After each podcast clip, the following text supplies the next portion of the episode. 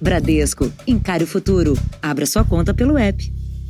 Olá, boa noite. Boa noite. A crise provocada pelo coronavírus causou redução na renda de 88 milhões de brasileiros. Os dados são do Unicef, o Fundo das Nações Unidas para a Infância. As dificuldades para trabalhar e conseguir renda fazem com que 30% das famílias mais vulneráveis simplesmente não tenham condições do mais elementar, que é comprar comida situação que pode comprometer a saúde das crianças agora e também no futuro. Não, o que eu tenho hoje é arroz, feijão. Eu acabei de fazer, tenho duas batatas para fritar para as crianças. Olha, esse daqui é o que eu tenho por uns 10 dias. Não fossem as doações que a Cristina recebe, a geladeira estaria mais vazia, sem casas para fazer faxina e com o marido desempregado a única renda da família é o auxílio do governo. Eles começaram a dar o auxílio, ajudou, né? Depois que cortou aquele auxílio, voltou a minha renda do que eu tinha. Aí é muito pouco, né? É duro para uma mãe não conseguir garantir, às vezes, nem o básico para os filhos. O arroz e feijão tem, mas que tivesse uma mistura, uma salada, né? Um copo de suco para ajudar, porque às vezes é arroz, feijão e água. Desde o começo da pandemia, a situação de quem já tinha pouco ficou ainda pior. E isso se reflete de uma maneira muito dolorosa na alimentação. Um levantamento feito pela Unicef mostra que 13% das famílias brasileiras, ou seja, cerca de 21 milhões de pessoas, estão com sérios problemas para comer. Isso porque o dinheiro acabou. O levantamento mostra que a maioria das famílias teve queda na renda. 55% dos entrevistados declararam que o rendimento diminuiu desde o início da pandemia o que representa cerca de 86 milhões de brasileiros. A insegurança alimentar é ainda maior nas classes D e E, em que 30% deixaram de comer em algum momento por não ter como comprar alimentos.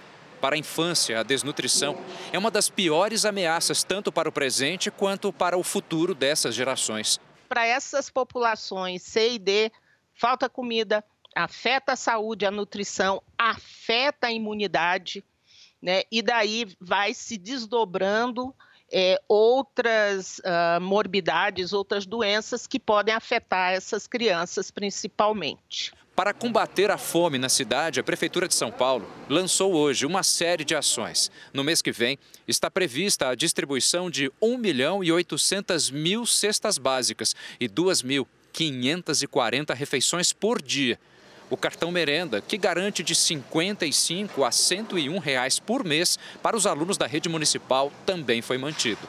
Famílias como a da Cristina têm pressa, não podem esperar mais. Fome, comida, não pode esperar. É hoje. Fome é hoje. Veja agora outros destaques do dia. Novo ministro da Defesa anuncia saída de comandantes das Forças Armadas. Brasil bate novo recorde de mortes registradas em 24 horas. Montadoras e concessionárias penam com a queda na produção e na venda de veículos. Com dispensa de licitação, pandemia multiplica suspeitas de desvios de dinheiro público.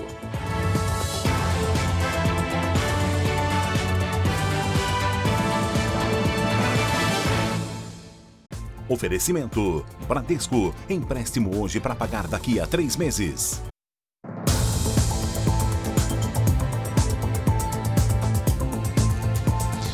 Com tanta gente sem poder trabalhar por causa das restrições impostas por governadores e prefeitos, o número de famílias com dívidas só aumenta. Mais de um terço da renda dessas famílias tem como destino o pagamento de dívidas e juros. Pela montanha de roupas, Lucinha vai ter um dia longo pela frente. Desde que perdeu o emprego fixo há um ano, a agente de saúde faz bicos para sobreviver. Eu, pe eu pego roupa das minhas vizinhas para passar, é... eu lavo roupa também, eu faço faxina também. Né? Então, o que for de bom, de melhor para mim ganhar dinheiro para dar o sustento da minha casa, eu vou fazer. Depois que Lucinha pediu um empréstimo, a dívida só aumentou. E o preconceito foi mais um obstáculo. Eu peguei Covid, né? E quando a gente pega Covid e a gente vai fazer um bico em algum lugar ninguém quer, a gente é discriminado também por isso. Água, luz, cartão de crédito, empréstimo. Se por um lado tem cada vez menos emprego, por outro, as contas se multiplicam. O Banco Central viu o endividamento das famílias piorar durante a pandemia. O mesmo acontece com a renda, cada vez mais comprometida. Para os especialistas, é hora de dar um passo atrás para não se afundar nessa maré. Para quem já está endividado, é não, não contrair mais dívida, tentar é, segurar ao máximo as, as despesas, as que conseguem segurar, né? E até a economia começar a se recuperar, pegar o fôlego novamente. Segundo o Banco Central, antes do início da pandemia, pouco mais de 28% da receita das famílias estava comprometida com dívidas e juros. Agora subiu para 31%. O número de famílias endividadas começou a crescer em 2018, mas aumentou por causa do coronavírus. Em 2019, pouco mais de 47% estavam nessa situação. Esse ano subiu para mais de 56%. Talvez a gente veja queda no PIB ainda no primeiro e no segundo trimestre desse ano. Eu acho que vai piorar um pouco ainda para depois melhorar. Mas não acho que é um cenário apocalíptico. Medicamentos usados na intubação de pacientes com Covid-19 sofreram uma alta nos preços que passa de 2 mil por cento. A situação já provoca falta de remédios em hospitais de todos os estados brasileiros e também do Distrito Federal. Se na primeira onda da pandemia faltaram equipamentos de proteção individual, como luvas e máscaras, Dessa vez, o problema é outro. A grande dificuldade está sendo os medicamentos, principalmente usados para fazer a intubação dos pacientes, que a gente fala que é o chamado kit COVID. Alguns medicamentos usados na intubação de pacientes chegaram a ter um aumento no consumo de mais de 2.200%. E esses remédios, além de difíceis de comprar, também estão bem mais caros. O reajuste chegou a quase 700%. A maior alta foi do relaxante muscular Midazolam, o sedativo Propofol, que custava R$ 28,60 antes da pandemia, foi para 183 reais. Bloqueadores musculares, que eram vendidos a pouco mais de 30 reais, agora custam mais de R$ 200. Nós estamos vivendo uma alta de preço, mas o principal problema é a falta do produto. A gente não está comprando, não conseguindo comprar mais nem com preço elevado. A situação crítica dos estoques foi confirmada por um levantamento do Ministério da Saúde. Todos os estados brasileiros e o Distrito Federal estão com problemas de abastecimento de bloqueadores musculares. Além disso, em nove estados também faltam analgésicos. Hospitais do interior do país enfrentam o problema desde a semana passada e, por isso, fecham leitos porque não tem como atender os pacientes. O Brasil bateu recorde de mortes registradas nesta terça-feira. E esses números que a gente vai ver em detalhes na sequência foram puxados pelos do estado de São Paulo. Foram 1.209 óbitos em 24 horas pela Covid-19. A Giovana Rizardo tem outros detalhes ao vivo aqui direto para o Jornal da Record. Boa noite, Giovana. Boa noite, Fara. Boa noite a todos. Esse é o pior momento da pandemia aqui no estado de São Paulo, porque além do recorde de mortes nas últimas 24 horas, 31 mil pessoas estão internadas em enfermarias e em leitos de UTI. Vários hospitais estão atendendo com a capacidade máxima. Para se ter uma ideia, de cada 10 leitos de UTI no estado, 9 estão ocupados e mais de 1.500 pessoas esperam na fila por uma vaga. Fara e Cris. Obrigado, Giovana. Vamos então aos números de hoje da pandemia. Segundo o Ministério da Saúde, o país tem 12 milhões 658 mil casos de Covid-19. São mais de 317 mil mortos. Foram 3.780 registros de mortes nas últimas 24 horas. Um novo recorde de óbitos em um único dia. Também entre ontem e hoje, 105 mil pessoas se recuperaram. No total, já são 11 milhões 74 mil pacientes curados e 1 milhão 265 mil seguem em acompanhamento. O Ministério Público vai investigar a vacinação de servidores da saúde de São Paulo contra a Covid-19 um inquérito foi instaurado pelo promotor Silvio Marques para apurar a prática de vacinar servidores públicos da Secretaria de Saúde do Estado fora do grupo prioritário. estamos verificando essa, essa questão que é mais uma questão de moralidade do que, eventualmente, de legalidade. Então, existem grupos prioritários que devem ser vacinados, que correm risco de vida, né, correm risco de contágio e que, portanto, têm prioridade em relação àqueles que trabalham em home office ou que não estão é, na linha de frente no combate à Covid-19. A Secretaria de Saúde foi intimada a encaminhar a lista de servidores que trabalham em setores administrativos sem contato direto com o público ou exposição em hospitais e que foram imunizados contra a Covid-19. O secretário de Saúde deve prestar esclarecimentos em um prazo de 15 dias. O Ministério Público quer entender se houve prática de improbidade administrativa, um ato contrário aos princípios básicos da administração pública. Para o promotor que está à frente do caso, a justificativa de que a Secretaria de Saúde segue o Plano Nacional de Imunização não será acolhida. Sim, é muito grave e, eventualmente, se a alegação for o cumprimento de uma regra, evidentemente que essa regra tem que ser modificada. Segundo denúncia do jornal Folha de São Paulo, 450 funcionários entre 20 e 30 anos foram imunizados a partir do dia 17 de fevereiro, passando à frente de pessoas do grupo prioritário e de profissionais da saúde. Na unidade de saúde, onde a primeira dose da vacina é aplicada, encontramos jovens que confirmam ser da área administrativa da secretaria, não ter qualquer problema de saúde e, mesmo assim, tiveram o um nome na lista de servidores autorizados a se vacinar. Estou tomando porque eu estou no direito. De cinco dias a semana, eu trabalho três é, da empresa e dois em casa. Pego o transporte lotado todo dia, como todo trabalhador. Acho que eu estou é, me precavendo de transmitir para outras pessoas que sejam próximas, tanto familiares ou amigos, etc. Você vai ver a seguir o que levou à saída dos comandantes da Marinha, do Exército e da Aeronáutica. E daqui a pouco, polícia faz buscas na casa da suposta enfermeira que teria aplicado vacinas em empresários de Minas Gerais.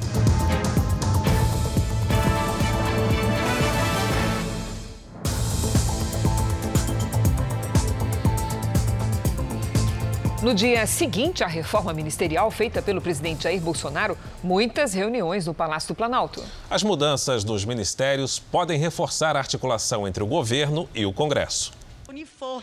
No dia seguinte à nomeação da deputada Flávia Arruda para a Secretaria-Geral de Governo, o presidente do PL, partido da deputada, esteve com o presidente Jair Bolsonaro. Valdemar da Costa Neto chegou cedo ao Palácio da Alvorada. PL e PP fazem parte do núcleo do Centrão, formado por partidos que apoiam Bolsonaro. O nome de Flávia Arruda para a Secretaria de Governo faz um aceno a importantes aliados para Bolsonaro. O PL, que vinha se sentindo desprestigiado dentro do governo, e o presidente da Câmara, Arthur Lira, que é muito ligado à deputada. Hoje, Bolsonaro também recebeu o novo ministro da Justiça, Anderson Torres. O delegado federal era secretário de segurança do DF e conta com o apoio da Polícia Federal. Concluída a reforma ministerial, as atenções se voltam para a pandemia. Amanhã, o Comitê de Enfrentamento à Covid-19 se reúne pela primeira vez desde que foi criado, na última quarta-feira.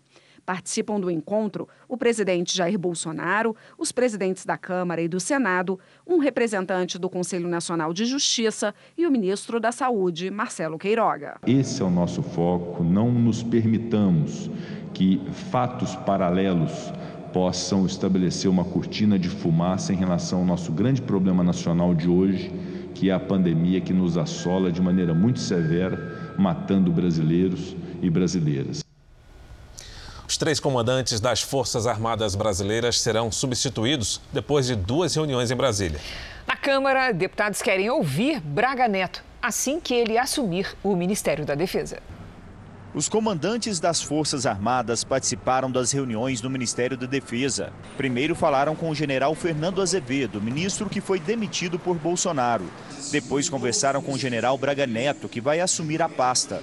No encontro, Edson Puyol, do Exército, Antônio Carlos Moretti, da Aeronáutica, e Ilques Barbosa Júnior, da Marinha, foram informados que o presidente trocaria o comando das Forças Armadas.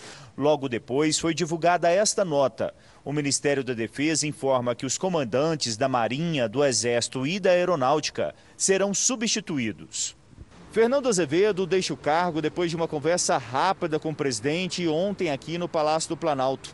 Bolsonaro pediu o cargo e deu a possibilidade para que o general fizesse um pedido de demissão, como ocorreu. A troca ocorre depois de desentendimentos entre o ministro e o presidente. Segundo duas fontes do Ministério da Defesa, Bolsonaro teria pedido para que os comandantes das Forças Armadas dessem demonstrações de apoio ao governo e Azevedo não teria repassado as orientações. O agora ex-comandante do Exército também sempre defendeu a não participação dos militares na política, como esta declaração feita em novembro de 2020. Não queremos fazer parte da política governamental ou política é, do Congresso Nacional e muito menos queremos que a política entre no nosso quartel, é, dentro dos nossos quartéis. Bem. Então, e o fato de, eventualmente, militares serem chamados para assumirem cargos no governo ah, é, é, decisão exclusiva de, da, da, da administração do executivo. Diante do desgaste, fontes do governo rebateram a informação de que teriam ocorrido discussões entre os comandantes das forças e o futuro ministro da Defesa, general Braga Neto, durante a reunião de hoje de manhã. A Comissão de Relações Exteriores da Câmara já está com um pedido aprovado para ouvir Braga Neto assim que ele assumir o Ministério da Defesa. Deputados querem explicações sobre as mudanças. Militares ouvidos pelo Jornal da Record disseram que é praxe os comandantes serem trocados quando um superior mais novo, no caso o futuro ministro da Defesa, assume. O presidente do Senado, Rodrigo Pacheco, preferiu adotar um tom moderado ao falar das mudanças nas Forças Armadas. Eu não consigo antever o que é a intenção exata do presidente da República. A minha obrigação como presidente do Senado é acreditar e confiar que se trata de uma troca ministerial, uma reforma ministerial dentro dos limites da prerrogativa do presidente da República em fazer as suas substituições. A reforma ministerial de Bolsonaro começou a ser desenhada depois da avaliação de que era necessária a saída do ministro das Relações Exteriores, Ernesto Araújo. A segunda troca pensada foi a de José Levi, da Advocacia Geral da União. O ex-ministro teria irritado Bolsonaro a não assinar uma ação que questionou medidas de isolamento de três estados. No final da tarde, em cerimônia fechada, tomaram posse os ministros André Mendonça, da Advocacia Geral da União, AGU, e Anderson Torres, na Justiça e Segurança Pública. Vamos agora com a opinião do Augusto Nunes. Boa noite, Augusto. Boa noite, Cris. Boa noite, Fara. Boa noite a você que nos acompanha. Em países democráticos, mudanças no ministério fazem parte da rotina de governo. Algumas são inesperadas, outras são tão previsíveis quanto o rodízio das estações do ano. Quando isso acontece, os jornalistas apuram sem afoiteza os motivos da substituição e as razões da escolha do novo ministro. E o povo espera algumas semanas para saber se o país saiu ganhando ou perdendo com a alteração no primeiro escalão. No Brasil, assim deveria ser quando Jair Bolsonaro nomeasse ou demitisse algum dos seus principais auxiliares, mas não tem sido assim. Aqui, cada troca feita pelo presidente é transformada por seus adversários no início ou na ampliação de uma grave crise. Não é surpreendente que a mini-reforma que atingiu seis ministérios tenha sido apresentada como um tsunami político-administrativo. Até agora, o que se pode informar com segurança é que o chefe de governo aproveitou a saída inevitável do ministro das Relações Exteriores, Ernesto Araújo, para afastar auxiliares cujo desempenho não o agradava. E também para consolidar a aliança com parlamentares e partidos que deverão apoiar sua candidatura à reeleição. Quais são os riscos institucionais embutidos nessa mudança que foi mais abrangente do que se esperava, até onde a vista alcança, nenhum. Jornal da Record vai falar agora do Campeonato Carioca, porque Fluminense e Vasco se enfrentam hoje pela sétima rodada da competição. O jogo será em volta redonda por causa das restrições na cidade do Rio de Janeiro. O repórter Fábio Peixoto fala ao vivo do estádio Raulino de Oliveira. Fábio, boa noite. O que esperar desse clássico que não é apenas carioca, é um clássico brasileiro? Pois é, Fara, boa noite para você, boa noite para todos. Olha, o que a gente pode esperar com certeza é muita disposição dentro de campo. Os dois times estão fora da zona de classificação e precisam da vitória para encostar nos quatro primeiros colocados. O Fluminense aposta no talento do artilheiro Fred, já o Vasco espera que o artilheiro Cano, o argentino, esteja inspirado para conseguir encontrar o caminho do gol. O jogo será transmitido na tela da Record TV para 27 praças do país, além do Distrito Federal, às 9h35 da noite. Pelo visto, muita chuva também nesse clássico entre Fluminense e Vasco. Fara e Cris. Bom jogo para você, Fábio. Cuidado com a chuva.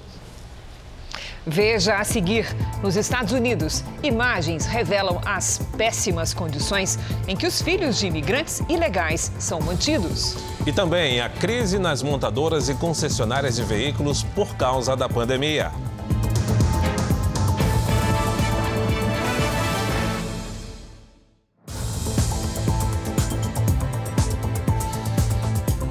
Em todo o país, a pandemia trouxe compras sem licitação e suspeitas de desvio de dinheiro por parte de governos estaduais e prefeituras. Especialistas em gestão pública afirmam que os órgãos de controle falharam. O estado de emergência era para salvar vidas, mas em muitos casos pode ter sido usado para desviar dinheiro público. No início da pandemia, a Prefeitura de Niterói, na região metropolitana do Rio, alugou por um ano esse hospital particular que estava desativado. O valor, 58 milhões de reais. O contrato despertou a atenção do Ministério Público, porque o imóvel está à venda por 45 milhões, 13 a menos. Os promotores investigaram. A prefeitura disse que vai renovar o contrato que vence no mês que vem. Por todo o país, as denúncias se multiplicam. Em Mato Grosso, o prefeito da cidade de Rondonópolis, José Carlos do Pátio, comprou respiradores falsos por 4 milhões de reais. Uma ação civil pública já pediu o bloqueio de bens dos investigados. No Pará, o governo de Helder Barbalho pagou 126 mil reais por respirador. O inquérito está em andamento na Procuradoria-Geral da República. No Sul, a compra de 200 respiradores por 33 milhões de reais levou ao afastamento do governador de Santa Catarina, Carlos Moisés. 19 milhões de reais foram bloqueados nas contas da empresa fantasma que teria recebido o dinheiro. Já no Rio Grande do Sul, governado por Eduardo Leite, uma CPI foi instaurada na Assembleia Legislativa para investigar a compra de kits intubação a suspeita de superfaturamento. O governador afastado do Rio, Wilson Witzel, deve ser ouvido na semana que vem pelo Tribunal Especial que julga o processo de impeachment. O Estado pagou 256 milhões de reais por sete hospitais de campanha. Só dois saíram do papel. No Amazonas, o Procurador-Geral da República, Augusto Aras, pediu ao Superior Tribunal de Justiça a abertura de um inquérito para apurar possível omissão do governador Wilson Lima no colapso da saúde no estado. O processo segue sob sigilo. Em um ano de pandemia, as suspeitas de corrupção se espalharam pelo Brasil e as investigações tentam apontar se as compras emergenciais foram usadas para desviar dinheiro público a gente tem uma situação de emergência de saúde pública e que, por força de lei, os processos de licitação, as tomadas de preço, elas ganham celeridade. O problema é que isso não tira e não isenta o gestor da necessidade da transparência e, principalmente, do bom uso do erário, do dinheiro público. Mas o que a gente tem aqui é uma distorção total de pessoas que se aproveitam a área da saúde é considerada por especialistas como uma das mais frágeis quando o assunto é corrupção. Com a liberdade de comprar sem licitação durante a pandemia, alguns gestores públicos viram um caminho livre para superfaturar desde a aquisição de medicamentos até a construção de grandes obras.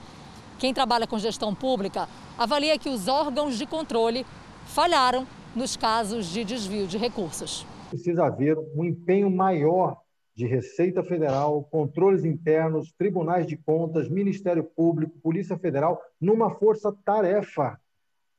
Porque pessoas, infelizmente, mataram outras pessoas por corrupção. Eu sou provação disso. Essas fraudes prejudicaram diretamente a vida do nosso entrevistado. Há pouco tempo, ele perdeu a mãe aos 67 anos, vítima de Covid por deficiência no tratamento da rede pública. A pesquisadora da Universidade Federal do Rio de Janeiro diz que o descontrole da pandemia também está ligado à má gestão. É muito triste que a luta maior não seja mais contra o vírus, para o qual a gente já desenvolveu uma vacina, mas seja por um desvio de comportamento e ver na corrupção a evidência desse verdadeiro crime contra a humanidade. A Prefeitura de Niterói informou que o hospital alugado tem 136 leitos e 100 pacientes internados. A defesa do governador afastado do Rio, Wilson Witzel, não foi localizada. A Prefeitura de Rondonópolis disse que os vendedores dos respiradores falsos foram presos e o dinheiro devolvido pela empresa. O governo do Pará também confirmou que o dinheiro dos respiradores que não funcionaram foi devolvido aos cofres públicos. O governador de Santa Catarina, Carlos Moisés, foi afastado do cargo por conta das denúncias e ainda não se pronunciou oficialmente.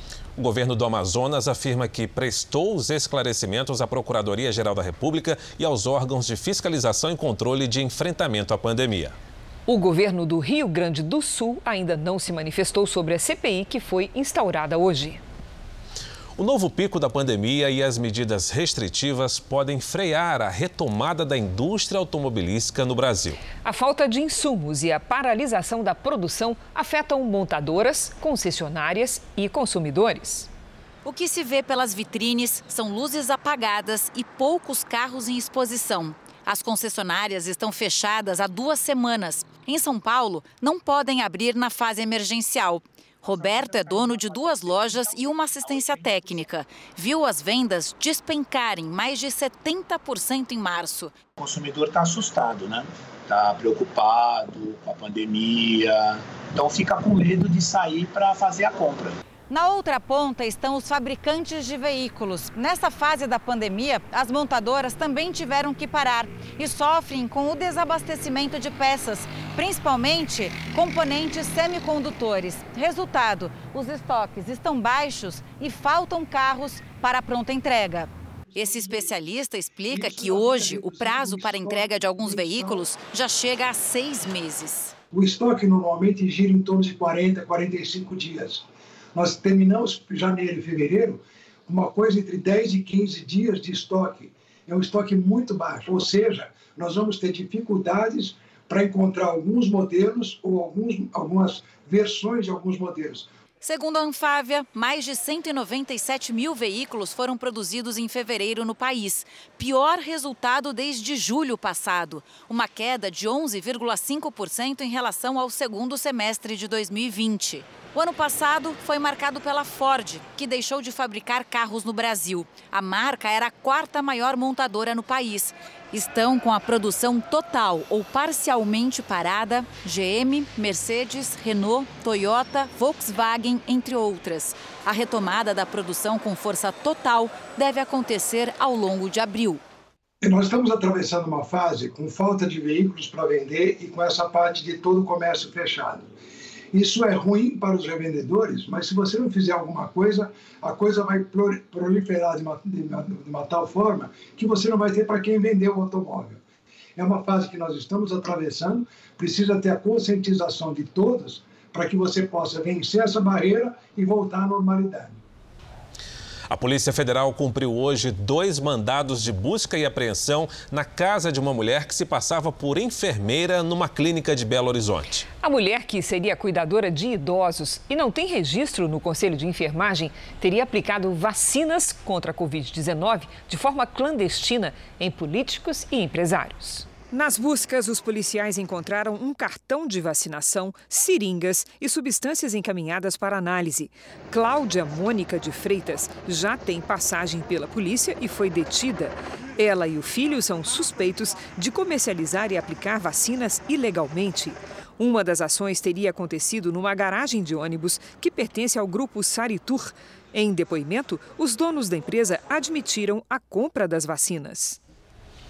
O diretor-geral da Organização Mundial da Saúde, Tedros Adhanom, pediu novas investigações sobre a possibilidade de o coronavírus ter sido gerado em um laboratório.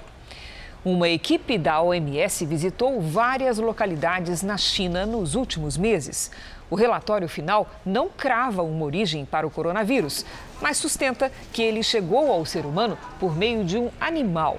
A hipótese dele ter saído de um laboratório foi considerada remota, mas o líder da OMS acredita que a investigação não foi extensiva o suficiente.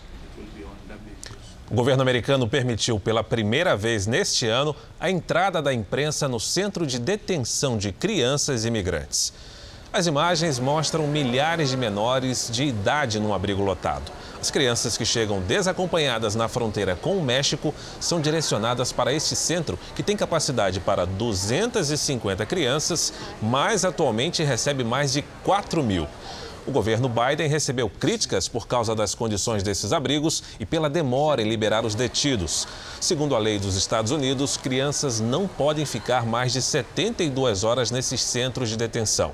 Esse prazo, a oposição e o governo concordam, não vem sendo respeitado.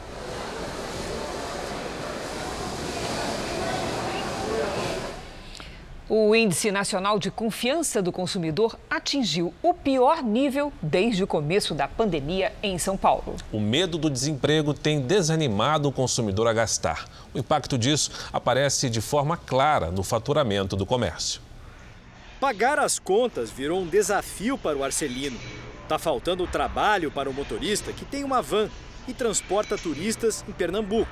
Apenas o foco é a alimentação e as contas e tá difícil saber quando vai melhorar. Não tem como a gente acordar de manhã cedo é, sem saber o rumo que nós vamos ter durante o dia.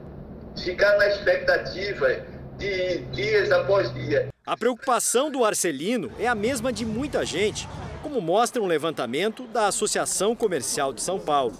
A pesquisa é feita todos os meses para mostrar como está a cabeça do brasileiro, se o consumidor está confiante ou não os entrevistados dão uma nota que pode ir de 0 a 200. De 100 para cima significa um otimismo menor ou maior. Já abaixo de 100 é uma visão menos ou mais pessimista. Em março, a média nacional ficou em 76 pontos, o pior índice de confiança desde o início da pandemia. Para o economista, uma combinação de fatores levou a esse resultado. A própria pandemia né, que naturalmente é uma, uma situação em que as pessoas, com razão, ficam temerosas. Você viu que o seu colega foi mandado embora. Você viu que a empresa não está pagando, não está conseguindo já pagar os funcionários em dia. Então, isso também afeta a intenção de compra. 54% dos entrevistados dizem estar em uma situação financeira ruim ou péssima. E 72% acreditam que o desemprego vai aumentar. Tem sido muito difícil para a Sandra e o Anderson. Da alegria nas festas que animavam antes da pandemia, eles passaram para a preocupação com as despesas básicas do dia a dia. Já dependeram até de ajuda. Nós pedimos autorização para o síndico para parcelar o condomínio em 2020. E aí ele falou que ia pedir autorização para a imobiliária, mas em vez disso ele pagou o nosso condomínio de presente. Assim, é, nos, foi surpresa pra nos gente. surpreendeu. A esperança passa pelo que pode trazer a vida e o trabalho deles de volta ao normal. Antes de estar vacinado, a gente acha que não vai ter nada na nossa área. Tem muitos colegas, muitos conhecidos mudando de área profissional, indo para outras coisas, porque realmente a nossa área eu acho que só volta depois que todo mundo tiver vacinado. O Ministério da Saúde incluiu na lista de prioridades para a vacinação contra a Covid-19 pessoas com HIV entre 18 e 59 anos. Vamos a Brasília com o repórter Clébio Cavagnoli, que tem mais informações. Boa noite, Clébio.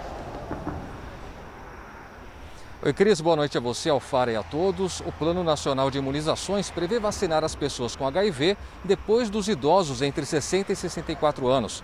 O ministro da Saúde, Marcelo Queiroga, continua tentando antecipar entregas de doses da vacina da Pfizer, que já estão nos estoques dos Estados Unidos, para lá na frente então devolver essas doses. Em outra frente, a Anvisa concedeu certificação de boas práticas de fabricação para os laboratórios que produzirão as vacinas da Janssen e a Sputnik V, mas negou esse certificado para a Covaxin, produzida pela Índia. A agência também recebeu um pedido feito pela farmacêutica Eli Lilly para uso emergencial de uma combinação de anticorpos no tratamento de pacientes com Covid-19. Só que tem um prazo agora para um parecer da Anvisa que é de 30 dias. Cris, Fara. Obrigada, Clébio. O Ministério da Saúde, os governos e os hospitais precisam fazer o oxigênio hospitalar render mais. O uso tem de ser, para usar uma palavra técnica, otimizado. Em São Paulo, indústrias e prefeituras procuram saídas para evitar a falta do produto. A luta agora é para não deixar faltar oxigênio. Em São Paulo, as indústrias se uniram numa campanha já entregaram quase 2.500 cilindros usados para serem higienizados e preenchidos pelas empresas que fabricam o gás. Em Franco da Rocha, na região metropolitana da capital, em poucos dias, a área ao lado do hospital de campanha vai abrigar uma mini usina de oxigênio medicinal. A obra começou hoje e deve ser concluída em duas semanas estava correndo o risco de não conseguir suplementar oxigênio para todo mundo. A gente vai conseguir é, abastecer basicamente com 50% do que a gente consome através do fornecimento próprio dessa usina de oxigênio. O oxigênio é fundamental no tratamento de Covid-19. Praticamente todos os doentes internados precisam, ou nos primeiros sintomas, com a dificuldade para respirar, ou como suporte na intubação para os casos mais graves. Sem oxigênio, as células perdem as funções e os órgãos entram em falência, provocando a morte do paciente. Ontem, o ministro da Saúde disse que pretende implementar protocolos com orientações para que profissionais façam o uso racional do oxigênio, para o presidente do Comitê de Ventilação Mecânica da Associação de Medicina Intensivista Brasileira, isso já é feito porque a utilização do gás é baseada em níveis de segurança na faixa entre 90% e 95% de saturação. A economia não pode trazer riscos à saúde. Ponto. Os hospitais, por exemplo, não precisam rever a sua rede de gases, pode ter vazamentos em vários locais dessa rede de gases, né? De 1, 2 litros por, por segundo. Você não percebe, né? Então, isso acaba tendo um, um desperdício de oxigênio bastante importante. O infectologista também concorda que a decisão de racionalizar o uso do oxigênio deve ser tomada baseada na evolução de cada paciente. Não está tendo uso indiscriminado, tá bom? Mas a medicina não é matemática, né? Ela não é 2 mais 2 igual a 4. Cada paciente tem uma evolução, cada paciente depende de uma demanda e isso tem que ser individualizado de acordo com a necessidade de cada um. E a pandemia traz alerta em Minas Gerais. O estado registrou mais de 8 mil casos de Covid-19 em 24 horas. E a taxa de ocupação dos leitos específicos para pacientes com a doença está perto de 92%. Faz duas semanas que a Emily se apega ao último fio de esperança para tentar salvar a mãe. Uma vaga em uma unidade de terapia intensiva. Para falar a verdade, eu acho que a única solução que talvez teria era se fosse há meses atrás, entendeu? Se tivessem feito mais leitos, investido mais na saúde, entende? 820 pacientes enfrentam a mesma angústia na fila por um leito. Edivandro não teve tempo de esperar. Tentaram de toda forma que eles puderam, mas ele realmente precisava de um leito na UTI. Em toda a história, nunca houve um trimestre com tantas mortes aqui em Minas Gerais.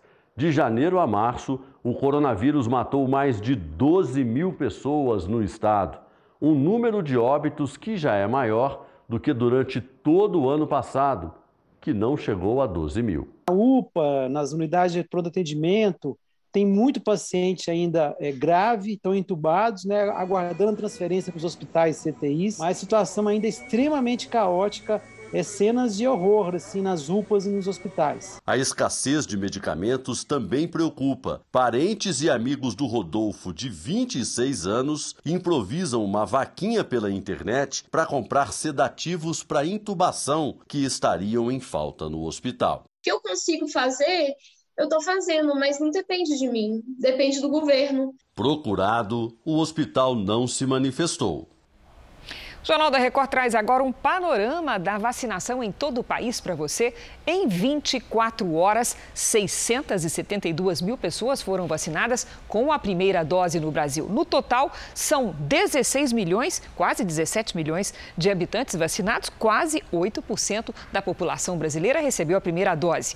Já quase 5 milhões tomaram a segunda dose também. Entre os estados do Nordeste, a Bahia é o que proporcionalmente mais vacinou, com um milhão e meio de habitantes vacinados, que equivale a 10,15% da população baiana. No Sudeste, São Paulo vacinou 4 milhões 496 mil habitantes, 9,71% da população. No Rio de Janeiro, são 1 milhão e 83 mil 747 imunizados, 6,24% dos cariocas. No norte do país, o estado que mais vacinou proporcionalmente foi o Amazonas, com 424 mil habitantes vacinados, 10% da população. E no nosso portal r7.com, você pode acompanhar a situação de todos os estados no mapa interativo. Vamos agora aos dados do emprego. Muito bem, o emprego com carteira assinada registrou crescimento em fevereiro, de acordo com o CAGED, o Cadastro Geral de Empregados e Desempregados, divulgado hoje. O Brasil teve mais de 400 mil novas vagas com carteira assinada. É o melhor resultado para o mês de fevereiro em 20 anos. Serviços e indústria foram os setores que mais contrataram. Mas é importante ressaltar: fevereiro não registra ainda o impacto das medidas restritivas mais severas, que começaram em março. A Câmara dos Deputados decidiu não colocar em votação um projeto que aumentaria o poder do presidente Bolsonaro durante a pandemia. O texto permitiria a decretação da mobilização nacional por emergência de saúde pública. O presidente poderia convocar servidores, inclusive policiais civis e militares, em todos os estados o requerimento foi rejeitado pela maioria dos líderes partidários da casa. Líderes mundiais preparam um acordo global de saúde para enfrentar futuras crises como a do coronavírus. O objetivo é garantir o acesso mundial a vacinas e medicamentos. A União quer evitar que os erros cometidos nesta pandemia se repitam. O mundo não pode se dar ao luxo de esperar até que a pandemia acabe para começar a planejar a próxima. Não devemos permitir que as memórias desta crise desapareçam. O apelo é do diretor-geral da Organização Mundial da Saúde. O tratado teve apoio de 23 países e tem como objetivo garantir que todas as nações, ricas e pobres, tenham acesso a vacinas e medicamentos. O pacto teve apoio de países africanos, asiáticos e europeus como a França, que vive o pior momento da pandemia. Os hospitais do país registram mais de 5 mil pessoas internadas em UTIs. Foram mais de 600 pacientes hospitalizados em apenas um dia. É o número mais alto em 2021. Médicos franceses alertam que é preciso conter o avanço da pandemia no país, senão será preciso escolher quem terá prioridade no atendimento. Especialistas criticam o ritmo lento da vacinação aqui na Europa e, por isso, segundo eles, o governo francês terá que aumentar as restrições em todo o país. Espanha e Alemanha já fazem controle na fronteira com a França só entra quem tiver teste negativo para a Covid-19. E nos Estados Unidos, o número de novos casos de Covid-19 aumentou nos últimos dias. A Casa Branca e as autoridades de saúde imploram a população para que intensifiquem as medidas preventivas até que mais pessoas possam ser vacinadas. País teve uma média de 65.700 novos casos por dia na semana passada em relação à semana anterior. um aumento de 22%. Os Estados Unidos lideram a lista de contaminações no mundo, com mais de 30 milhões infectados.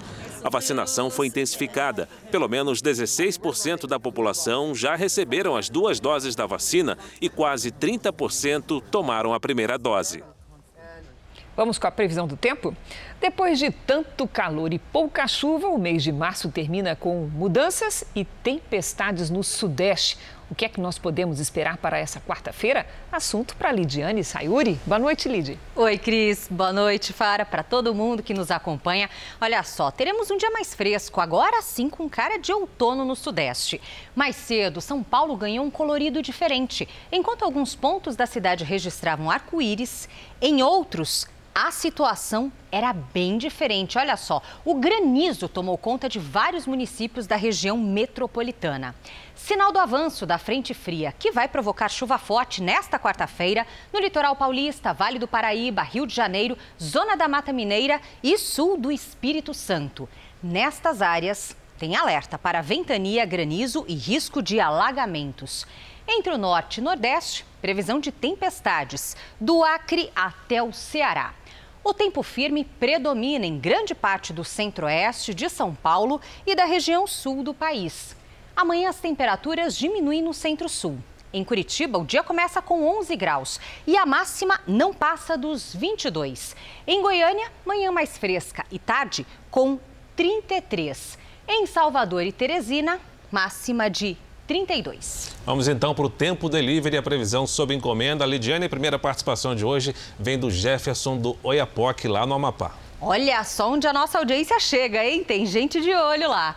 Jefferson, seguinte, chance de chuva a qualquer hora nesta quarta. Chuva leve, viu? Nada para se preocupar. O sol aparece e se esconde e à tarde faz até 30 graus. Agora a chuva aperta mesmo na sexta-feira. A Cristina pergunta se finalmente vai refrescar no Rio de Janeiro. Ninguém aguenta. É, ninguém aguenta mais, né? Tá muito calor. Cristina, vai sim, viu? Mas é só refrescar, nada de frio. A quarta-feira segue nublada, com chuva pesada entre tarde e noite, máxima de 27 graus. Na quinta, a chuva diminui, Participe você também do Tempo Delivery com a hashtag você no JR pelas redes sociais. E para finalizar, em São Paulo, chuva leve à tarde e dia mais fresco, com mais cara de outono, máxima de 25. Para quem estava reclamando do calorão, uma trégua, né? Refrescou. Até amanhã, gente. Até, obrigada, Lid. Bom descanso, Lid. Obrigada.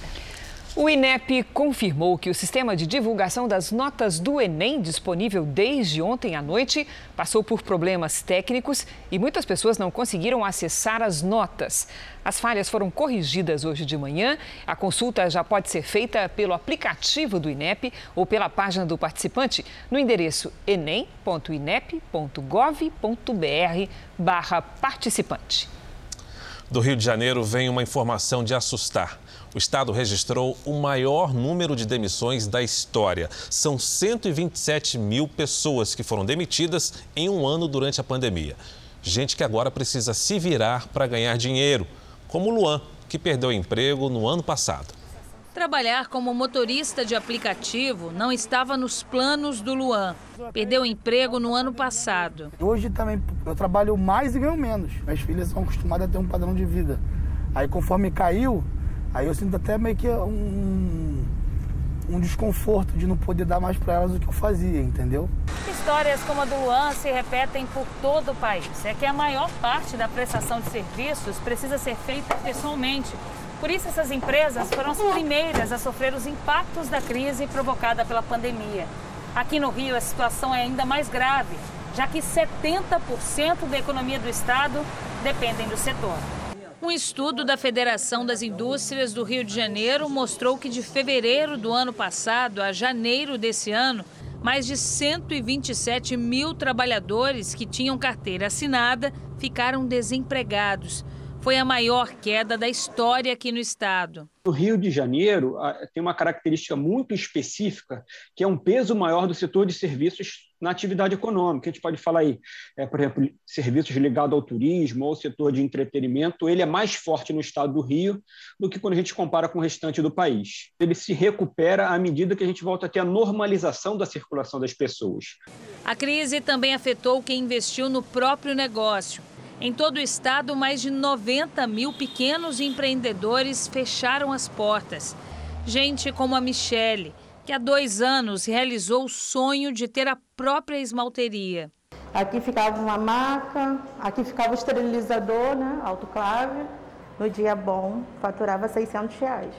A manicure agora atende clientes em um espaço improvisado em casa, mas ainda espera ter o salão de volta. Fechar um estabelecimento, só dá tristeza mesmo. De um, um espaço tão bonito, né? Com essa pandemia, a gente não poder trabalhar. A reabertura de escolas na pandemia não aumentou casos nem mortes relacionadas à Covid-19 no estado de São Paulo, é o que aponta um estudo da Universidade de Zurich. A análise foi feita nas cidades paulistas que reabriram as escolas entre os meses de outubro e dezembro de 2020 de forma gradual e facultativa. O resultado mostrou que a reabertura não aumentou a incidência nem a mortalidade de Covid-19, em média, até 12 semanas após o retorno das atividades presenciais. O laboratório americano Janssen anunciou a possibilidade de iniciar os testes com a vacina contra o coronavírus em crianças e adolescentes no Brasil. Apesar da aparência saudável, os pais acabam de descobrir que Wesley, de pouco mais de um ano, tem uma doença cardíaca que requer cuidados, exames e consultas frequentes em hospitais lotados. Em tempo de alerta contra o coronavírus, o medo agora é dobrado. A gente tem medo dele pegar essa doença, né, e ser agravante nele, né? Já que ele é cardiopata, tem já é grupo de risco, né?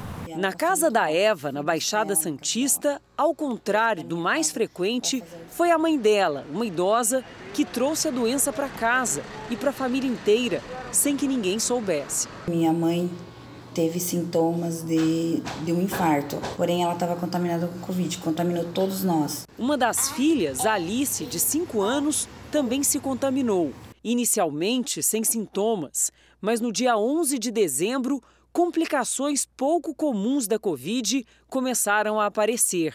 Mal-estar, dores intensas no abdômen, olhos inchados e avermelhados, caroços e hematomas pelo corpo. O quadro clínico se agravou rapidamente e os pais começaram então uma peregrinação por hospitais da cidade. Mas a internação só veio três dias depois do primeiro sintoma, uma febre forte. Os exames diagnosticaram que a menina tinha uma infecção rara e grave. É a chamada Síndrome Inflamatória Multissistêmica, ou seja, o corpo da criança, o sistema imunológico respondendo a um ataque. Alice passou por momentos delicados e ficou internada por 10 dias. Hoje está bem, mas depois do susto, o medo da família só aumentou. Dá muito medo dela pegar Covid novamente e ter essa síndrome outra vez. Agora, o laboratório americano Janssen anunciou que pretende testar a eficácia e segurança da vacina em crianças e adolescentes no Brasil.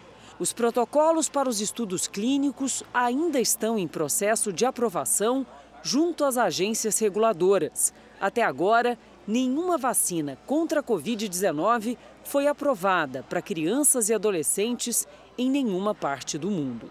É muito interessante vacinarmos também adolescentes e crianças, que em países jovens como o nosso correspondem a cerca de um quarto da população. Quando pensarmos em redução de circulação de doença, as crianças deverão ser incluídas sim, bem como para proteção de grupos mais vulneráveis. É uma imunidade, né? Para não ficar mais exposto ao vírus. O que, que adianta os adultos estar tá imunizados e as crianças não? Esta edição do Jornal da Record termina aqui. E à meia-noite e meia tem mais Jornal da Record. Fique agora com a novela Gênesis. A gente se vê amanhã. Até lá. Uma excelente noite para você e até amanhã.